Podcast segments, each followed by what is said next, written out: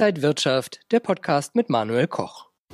Eigentlich ist der September eher ein schwieriger Börsenmonat, doch dieser Monat begann gleich ordentlich. Der DAX ist deutlich über die 13.000 Punkte Marke gegangen. Bei mir Arthur Brunner von der ICF Bank. Was gibt denn den Märkten zurzeit so Auftrieb?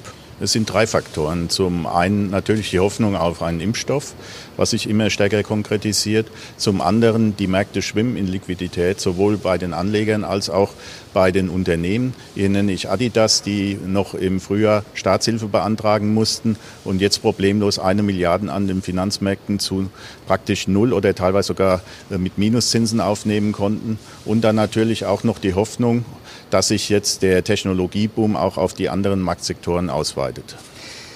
Viele fürchten ja, dass gerade dieser Boom, gerade bei den Tech-Werten, äh, ja überkauft, ein, ein Überkaufssignal ist, äh, dass die Wall Street vielleicht auch überhitzt ist. Glauben Sie, dass wir Rücksetzer demnächst sehen könnten?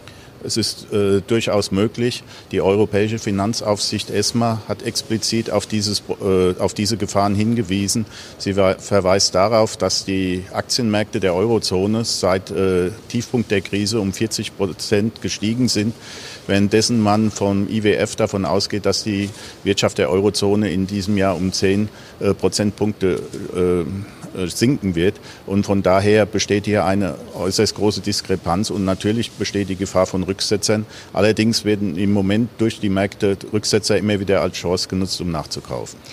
Wir haben auch äh, Bundeswirtschaftsminister Altmaier mit einer neuen Konjunkturprognose gesehen. 5,8 Prozent Minus. Nicht ganz so schlimm wie zuletzt noch erwartet. Ist auch hier an der Börse die Talsohle schon durchschritten? Ja, man sieht es ja an den Märkten. Wir sind äh, schon jetzt äh, auf Vorkrisenniveau oder teilweise sogar schon höher.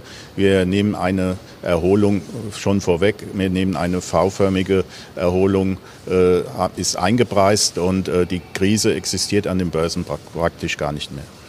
Der Euro ist momentan gegenüber dem Dollar sehr stark. Ist das ein Nachteil für so ein exportorientiertes Land wie Deutschland oder welche Folgen hat das? Auf den ersten Blick äh, sieht es natürlich als Nachteil aus, aber dadurch, dass sich äh, der Euro sehr langsam in diese Richtung bewegt hat, sind die Folgen nicht ganz so stark zu spüren. Außerdem sinken die Einfuhrpreise und die Produzentenpreise. Ich glaube, die äh, Exporteure können sich ganz gut auf dieses Szenario einstellen. Bei dieser Gesamtgemengelage, die wir momentan haben, wie sollten sich Anleger da aufstellen? Ja, ich würde sagen, auf Sicht fahren und ich gehe davon aus, dass wir sowohl nach oben als auch unten äh, stärkere Schwankungen bekommen werden und ich würde mich dementsprechend positionieren. Positionieren heißt, was könnte man da machen? Ja, mit Optionsstraddle zum Beispiel.